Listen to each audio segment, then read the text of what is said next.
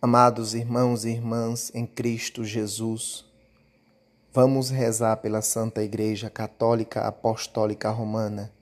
rezar pelos padres, pelas vocações sacerdotais e religiosas,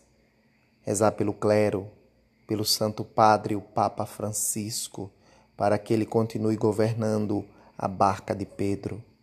para que ele não aprove o documento que possibilita a ordenação de homens casados ao sacerdócio.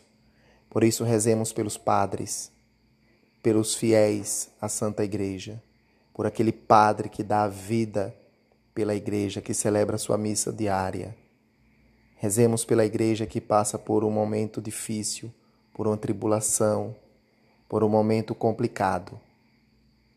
Eu estou aqui nesse podcast